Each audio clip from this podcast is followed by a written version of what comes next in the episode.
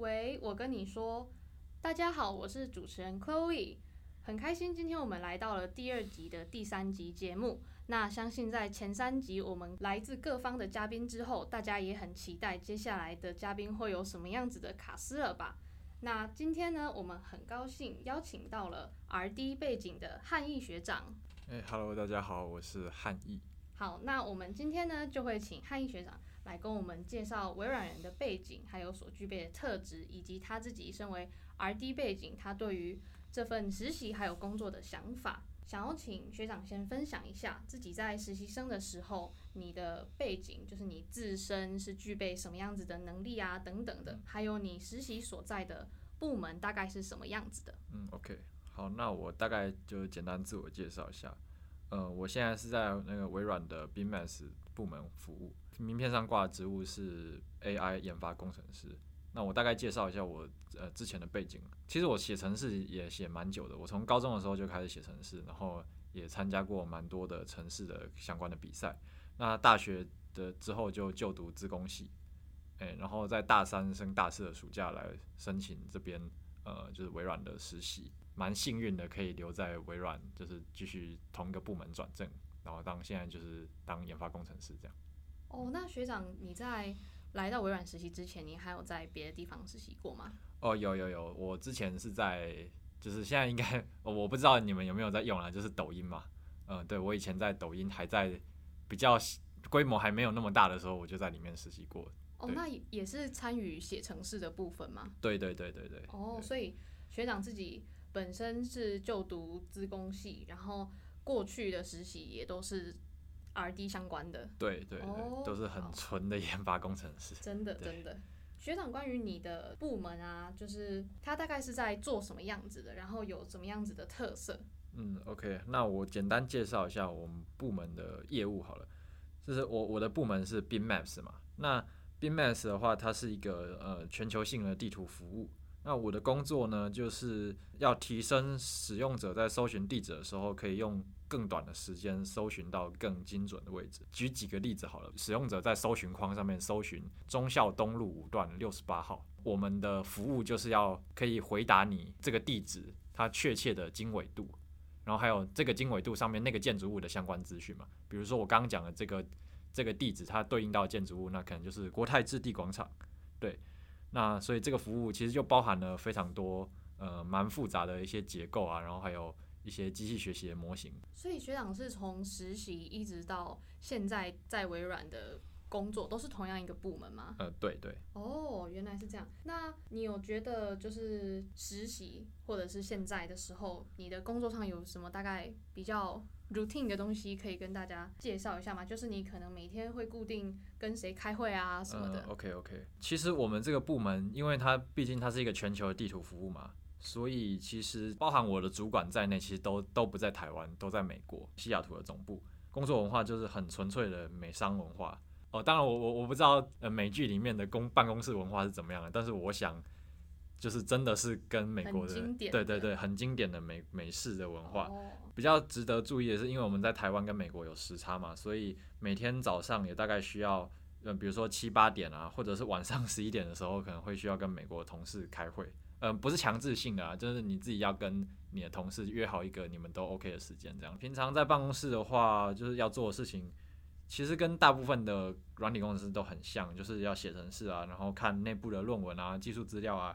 嗯，然后有时候又要做一些报告啊，当然每天要花蛮多时间在回 email 这样。听了学长这样子刚才简单的介绍部门在做什么的时候，其实我觉得可以在实习一直到正职的工作都待在同样一个部门，其实是还蛮特别的一个经验吧。学长有觉得在这期间你的收获是什么？然后可以让你一直会想要继续在这边工作，很有热情。我觉得你如果是实习生的话，首先你一定是一个学生的身份嘛。所以我比较倾向于认为说，实习可以获得最大的收获是学校跟职场的差距，因为你实习生结束之后，同时你也会，呃，学生的身份会毕业，会进入职场嘛。分享一下，我觉得学校做的事情跟职场上做的事情有什么差距？在学校你会做很多 project 嘛，那在职场上你也会遇到有很多工作项目呢，也是一个一个的 project，跟很多人可能想的不太一样。事实上，在学校里面用到的，呃。技术啊，或者做内容，其实会更深、更复杂的，比职场哦，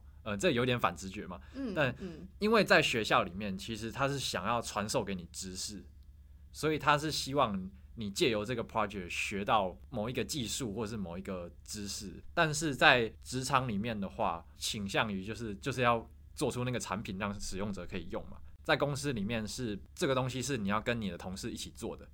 所以，其实，在学校里面，通常都是一个人完成你自己的任务嘛。那在公司里面，是你要学会怎么样可以跟大家一起合作。所以，你就必须要学到很多，比如说，你要怎么样让你的程式码可以让团队里面其他人也看得懂，而且要做好良好的版本管理。因为像我现在自己也有带实习生了，所以我就可以比较感觉出来，就是。真的学生真的不会做版本管理，而且学校也没有教。工作范围如果已经够大了之后，你可能还要开始写你一份文件，那份文件是专门 for 你之前做的那些事情。因为公司以后说不定会有新进的人，那也会用到你的东西，你就需要写一份文件，让他可以只看那份文件就可以理解你之前想要做的事情是什么，你想要解决什么问题。所以我觉得实习的话，学到的东西，学做人远远大于学做事啊。学校教你的是怎么样当好一个好工程师，但是。呃，如果你来实习的话，我觉得公司的实习这个经验可以让你学会怎么样当让大家都想跟你合作，而且善于沟通的一个工程师。除了在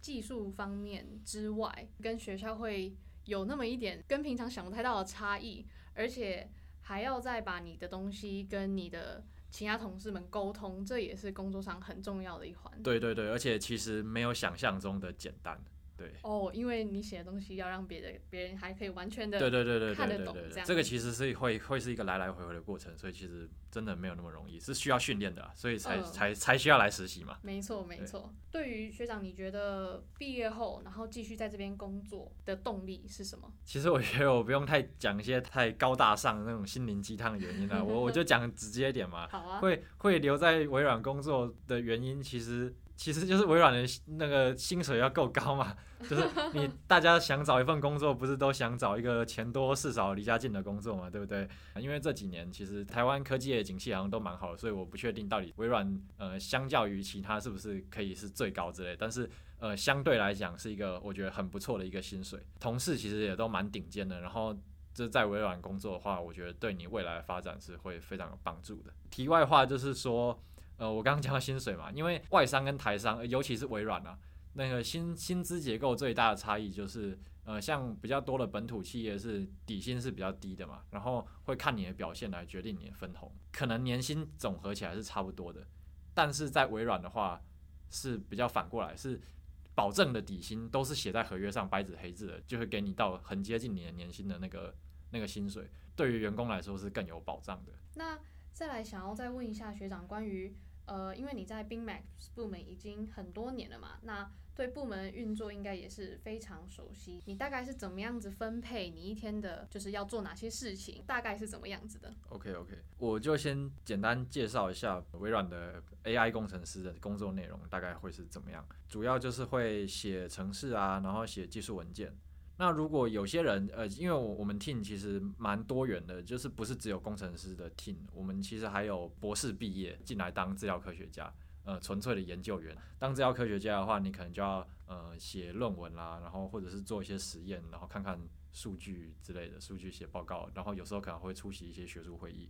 对，那以我为例的话，因为我是我是比较偏工程性的啦，平常手上的 project 大概会有四五个左右。一两个 project 是比较主力的，然后剩下的 project 就是有空的时候会可以多发想的开放性的任务。通常这种没有很紧急，可是需要比较想比较多 idea 要怎么去解决的东西，就会尽量让实习生去做，比较多表现机会这样。那呃，我可以举例，就是比如说，我现在有一个主要工作是想要改进那个并这个搜寻引擎，在搜寻一个地址的时候，我们可能会想要猜一下使用者搜寻的是哪一个国家。比如说，我前面有讲到忠孝东路五段六十八号嘛，我的模型可能就会想要猜它是台湾，或者比如说我我查一个地址是呃 five hundred fifty five one hundred tenth Avenue Northeast Bellevue，像这种地址的话，呃，这是这是我们那个啊，在西雅图的总部的地址。呃微软的总部的地址，我们的 model 就应该要猜出来它是美国。像这个东西的话，你可能就需要用到一些呃 AI 的技术啊，就是 machine learning 嘛，gradient boost decision tree 之类的东西，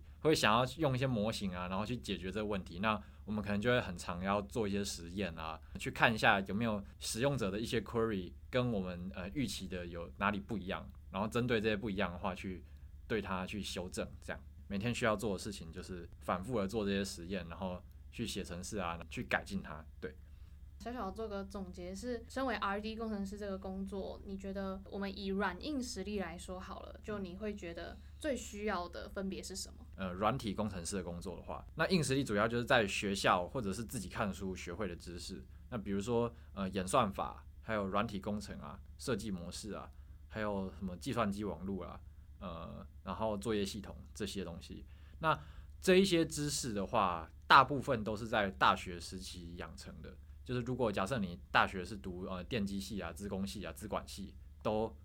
呃 理论上应该修课都要修到，不然你就不能毕业了。对 对，那呃哦对了，顺带一提，就是我想要比较提醒一下那个研究所的的同学，就是因为研究所的话，有一些人是研究所是转系的，就是你可能呃学士的时候可能是读呃比如说读化工系或土木系，然后研究所转到那个资工系的研究所，那。这个部分的话，因为其实研究所的课程，呃，不会涵盖到那么那么深，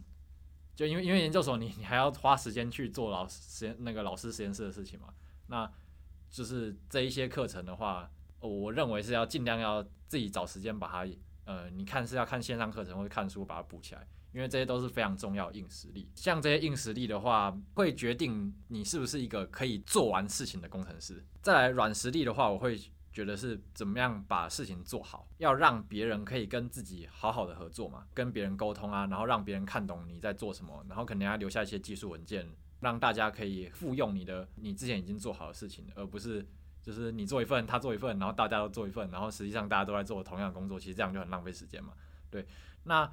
呃，而且我想要再提一下，就是说微软，我觉得跟其他的公司不一样的地方，就是微软比较不会。把 PM 跟工程师的工作分开来，工程师在微软的话，也要具备一定程度的沟通能力，或者呃，我更 aggressive 一点是可以说是业务能力，就是你要自己去帮自己的你做的专案啊，或者是你做的一些工作打广告，让大家让主管啊，或让其他 team 的人看到你做的工作是在是怎么样可以帮助到大家。在微软跟其他公司不一样文化这个前提下的话，我认为微软对于工程师的沟通能力的要求会更高一点。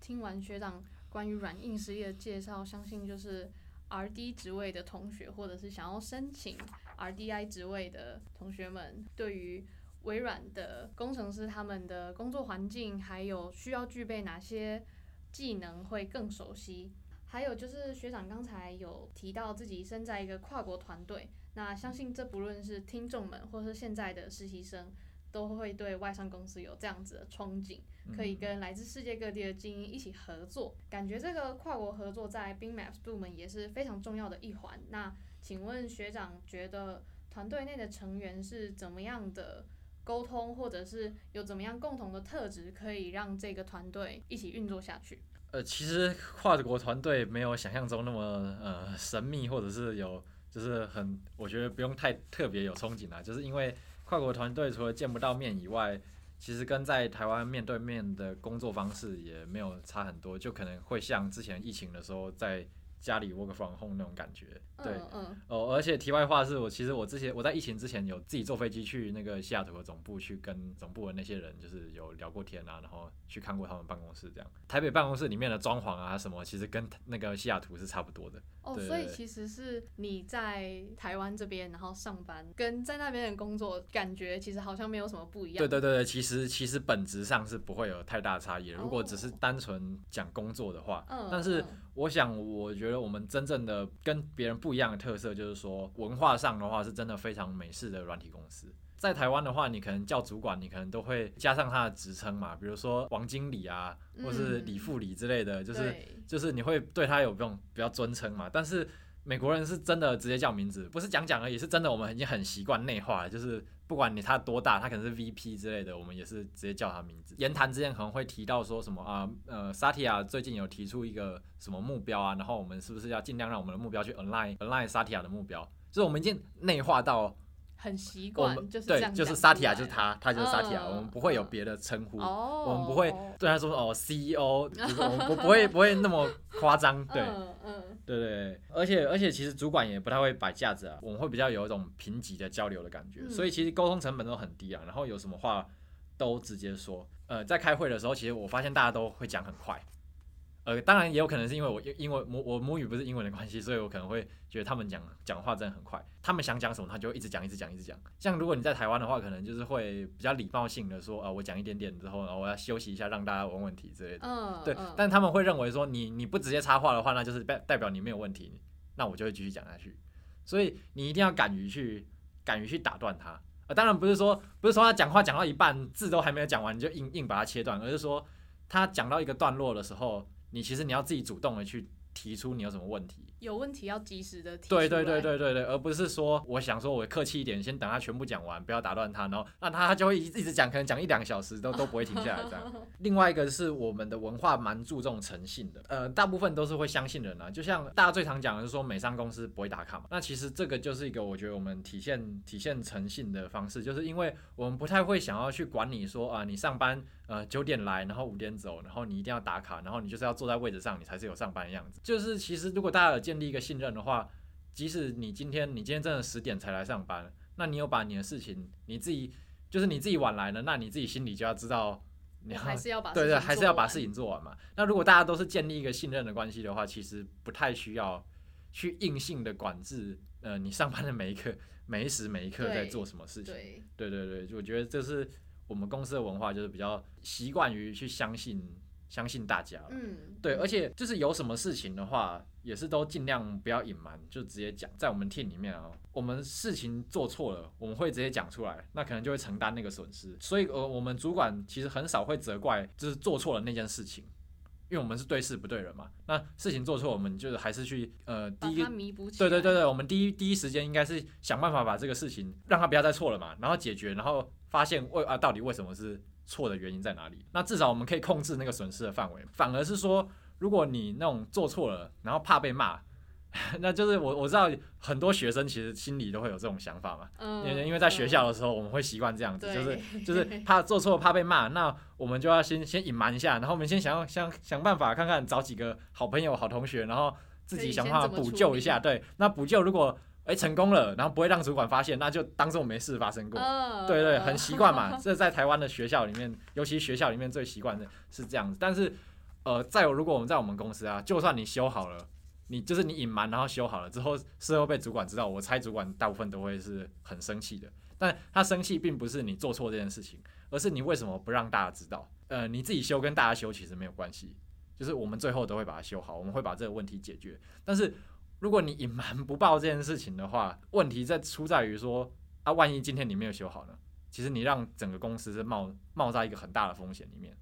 对，因为其实我们大家就是不会对不会对人呐，我们只会对事。我们希望的是我们怎么样，到底怎么样有办法用最好的方法把问题解决掉。所以其实大家不用怕犯错，就是尽量诚诚实的去面对所有的事情。这样。嗯嗯，感觉。这方面真的是跟台湾的文化蛮不一样，而且是一定要是在职场上面才会比较体验得到。对对对对对。对，好，那想要再请问学长，就是实习到求职，还有现在的工作，那这一大段的历程当中，一定难免也会遇到一些困难跟挑战。那你自己有观察或是遇过什么样子的状况？那面对这些挑战，应该要如何解决它？实习过程中会遇到很多挑战，嗯，然后实习到转正，然后或者是你去找外面的工作，也是会遇到很多挑战。其实另一关。对对对，然后每一关其实都挑战都不太一样，就有点像我我我拿考驾照来来比喻好了。呃，比如说如果你现在去那个考驾照的考场啊，去统计哪一关最难。那你问第一关没过的人，他可能就会跟你说，呃，S 型呃很难啊，或者是上坡很难，或倒车很难啊。呃，你去问那些已经在外面绕场在考路考的人啊，然后他可能就会说啊，外面的路况很复杂啊，然后路边停车的话可能会有很多车挡住你之类的。因为你统计的阶段不一样，你当然你收集到的结果就会不一样嘛。那我会想说，呃，每一个阶段的困难挑战都会不一样，我不会觉得哪一个比较难或比较简单。对，都都蛮蛮麻烦的。那我先从实习开始讲好了，就是呃，如果首先你要成功面试进入微软，或者是其他其他呃，也不一定微软，就是其他公司的呃工程师的实习，从公司不认识你，然后进到那个公司的这个过程，最大的困难在于就是你的基本的技术的实力累积是不是足够的？因为当公司还不认识你这个人的时候，其实能评断你好坏的的标准就是你你在进来这个公司以前，那就是在学校嘛。那你在校的表现是怎么样的？那可能是看你你在学校的时候有没有去参加一些课外活动啊、比赛啊或者其他实习啊。那呃这些是一个，这个是就写在履历上面的东西。那另外一个就是面试的时候，我们会考技术问题。而这几年来讲的话，其实软体工程师的面试已经越来越标准化了，都是以一个一个叫做 Lead lead code” 的题题库。它现在是大概差差不多有一千四百多题的题目，面试官可能就会随便挑个两三题，然后来问你这样。那其实这些东西是可以准备的啊。那那些东西就会会考到，会需要用到你在大学里面学到的一些演算法、资料结构的，或者是作业系统。嗯，应该应该作业系统比较少了，对，主要就是演算法、资料结构，然后写程式的这些考考到你这些技巧。我我觉得这些标准化测试已经慢慢的就是已经演变成比较像是托福 GRE，就是。就是你会考出一个分数啊，比如托福一百啊、一百一啊，呃，面试的范围去对对对，是有范围去准备的。你现在是想要找到一份好的第一份的实习，呃，第二份也可以啦。然后或者是第一份的正职工作，就是实习都是差不多，实习跟第一份工作，我觉得找起来都会很很接近。简单的说，就是还是把你准备 LeetCode 就当做你准备学测职考、准备托福 GRE 一样，你就是因为那个范围就在那里，那你就是尽量去准备。呃，然后如果你还在学校的话，那就是要好好把握，呃，学校教的那些课，比如说资料结构、演算法啦，那作业系统啊、计算机网络。呃，我总结来说的话，这个阶段公司怎么去筛选人？其实他们是想要找到有能力把事情做完的人，就是因为你你有这些知识，你才有办法把这个任务从没有做到有嘛。第二步的话，就是你刚刚提到，呃，到正职嘛，对不对？对。我实习生转正，呃，跟一般人直接找找一个正职工作其实不太一样，是。呃，我在同一个 team 嘛，所以其实 team 里面的人大部分对我是熟悉的。我我想重点就会变成如何让团队中其他同事还有主管，呃，认为你是一个很值得信任的人，这就变成一个重点。所以在实习的过程中，呃，要主动承担更多的责任，多去思考有没有什么还有能够改进的地方。比如说我们的工程师啊，因为平常要看很多的地址，那个时候我是实习生嘛，工程师就让实习生做一个工具，然后来记录说。呃，工程师有没有看过那个地址或没看过，就是一个记录器啦，有个有有点像这种笔记本的小工具。所以是让你开发这个。对对对对对对对，哦、因为那个时候我是实习生，然后他们就是有点像是工程师做的工作是要服务客户嘛。对，然后你我的服务，我服务于对我的客户是工程师。嗯。对，那个时候的工程师，然后带我实习生，就是会他会很明确的告诉我，呃，你大概要做哪些事情嘛。那我就把他的要求就一一的都做好，然后那个时候大概有三个工程师在用那个工具，做完之后，其实我我没有仅仅停停在这里而已，而是我我有去思考说，我的工具的目的是帮工程师记录他有没有看过这个地址，还是没有看过嘛？那六十个工程师怎么可能只有三个工程师需要有这个功能呢？其实应该是更多的嘛，那我就会去想说，是不是如果我再加哪一些功能的话，那比如说至少十个人用了，那是不是就成长三倍的使用者了？对，可以让更多人使用同样的。对对对对对，那所以其实我就要去发想到说，呃，他们的痛点有什么嘛？那个时候我就想了蛮多功能的，比如说对工程师看过的这个地址，我提供他一个呃留言框，让他留言说，诶，我看过这个地址之后，我对他有没有什么 comment？呃，其实也没有到很大的功能。但是解决掉他们的痛点，一定会有更多的人会想要来用。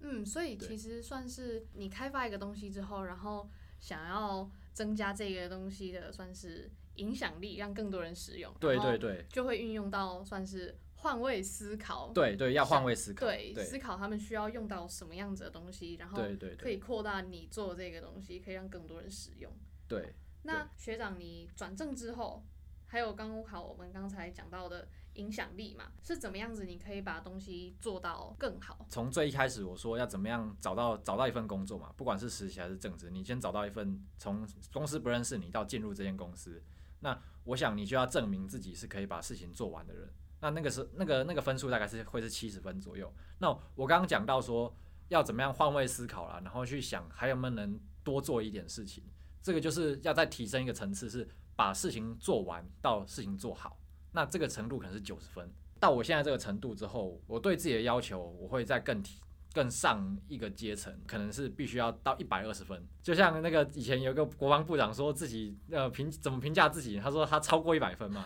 对，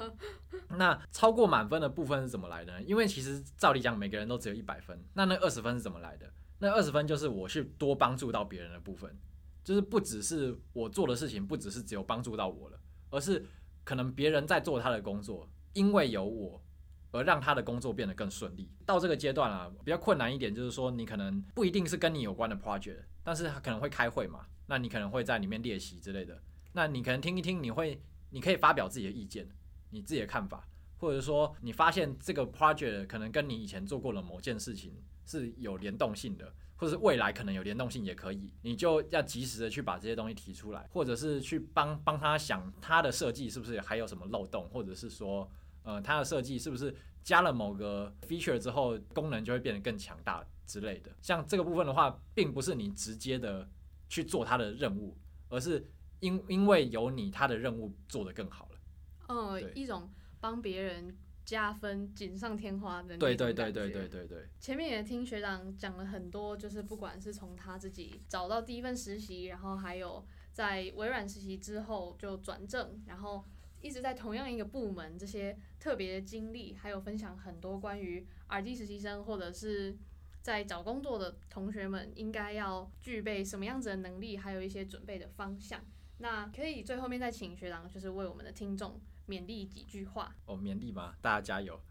不是啊，对，没有啊。其实前面我讲了这么多，但是回顾找这个实习，然后到实习到结束也呃很顺利就转正，其实。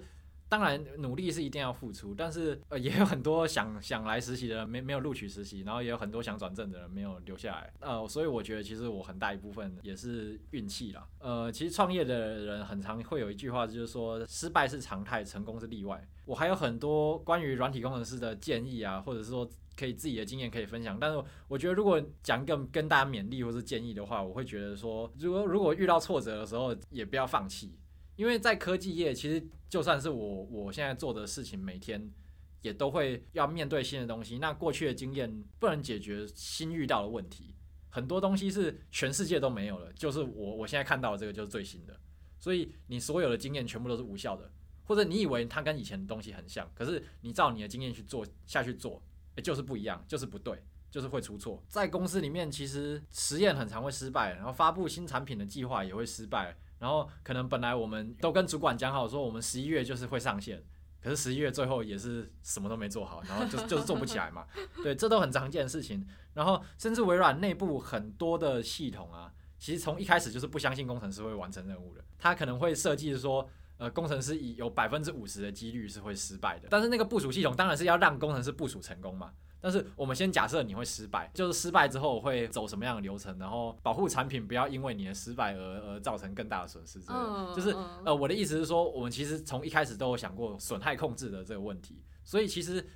在整个公司里面，大家都会觉得说，呃，失败是一件蛮正常的事情，其实也不用太太放在心上这样子。对，所以我觉得不用在单一事情的结果，呃，我要强调是结果，你不要觉得说你做。做了这么多努力，结果最后得到的是一个分数，是你不喜欢的一个分数。付出了很多努力，获得是那个没有完成的结果，你会很执着。我就觉得没有必要。甚至其实我我觉得我当初也没有说有很绝对的执念，说一定就要留在微软的实习，或是要留在微软当正职的员工，找别的工作啊，或者是我读研究所，对我来说都是一条路。你要保持对这个产业的热忱。假设我今天没有转正好了。那难道我那些实习的经验都没有用了吗？我我觉得不是这样子，而且我我常常觉得说，失败的经验会比成功的经验更重要。你踩过了那些坑，踩过那些雷之后，其实你去做下一份工作的时候啊，你你会你会看到你很多的同事正在往那个方向走。